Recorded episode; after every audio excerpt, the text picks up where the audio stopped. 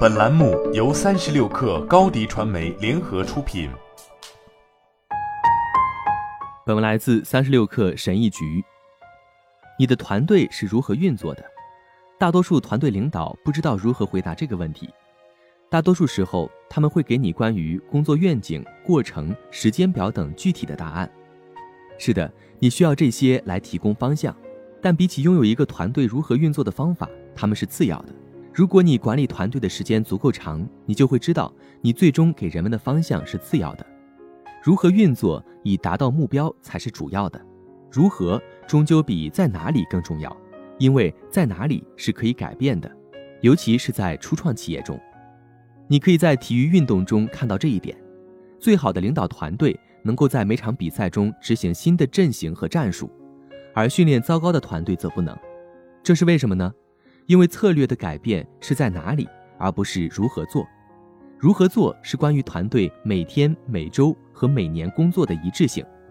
最好的教练总是疯狂地坚持如何做，他们知道，如果如何做变成了自动的，他们就可以在不干扰团队的情况下自由地改变在哪里。就我个人而言，我主要关注三点：一、什么时间？我先从团队工作的时间开始谈起，注意，这不是关于朝九晚五，而是关系到个人工作、团队协作及全公司设置新目标时团队的规律性变化。在体育运动中，这一点在训练、比赛和休赛期表现得更为明显。在商界，这就更难了，因为每个人都有自己的个人时间表，而这可能会与团队工作时间表发生冲突。抛开这一点不谈。我是按照下面的节奏来组织团队的：每日最大化人们的高峰时间，并将电话会议集中到中午，这使得早起的人和夜猫子能最大限度地利用他们的最佳时间。每周在团队中重新部署，让每个人都对何时完成什么任务保持步调一致。每十六周，我发现季度制太快了，所以我们公司以三个月为周期。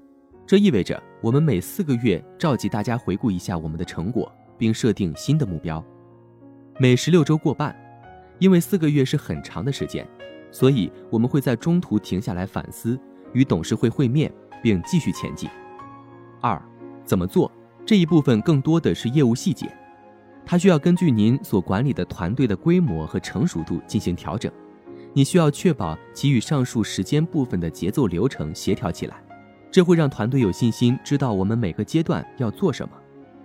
每日通过聊天或电话，让每个人步调一致地讨论问题；每周通过团队会议协调每个人的节奏；一对一的会议能给每个人他们需要的反馈；每月回顾财务结果和更新预测，这能让我们了解业务的发展趋向。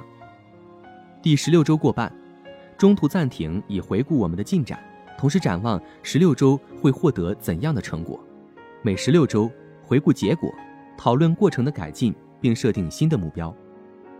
项目一起定义和交付工作，不管是大公司还是小公司，我们都使用相同的过程来定义、讨论和运行公司的计划。三在哪里？我试图创建一致的工作场地，让团队可以在这些场地完成他们的工作。又说到体育。他们有练习场、训练设施和一个比赛场馆。在一个公司里，你需要创造这些人工场所，这样团队就知道到什么地方做什么事情。制定战略比培养一个高执行力团队困难得多。即使您不确定团队未来的发展方向，你也可以非常清晰地把握达到目标的方法。需要注意的是，如果你非常有创造力，那么开发一个一致的怎样做对你来说。可能会更加困难。你认为自发性是你成功的关键？对于只有一个人的群体来说，这可能是正确的；但对于有两个或多个人的群体来说，这可能就不适用了。因此，如果开发这种方法不是你的工作，那么你应该在团队中安排一个能够从始至终负责开发并执行它的人。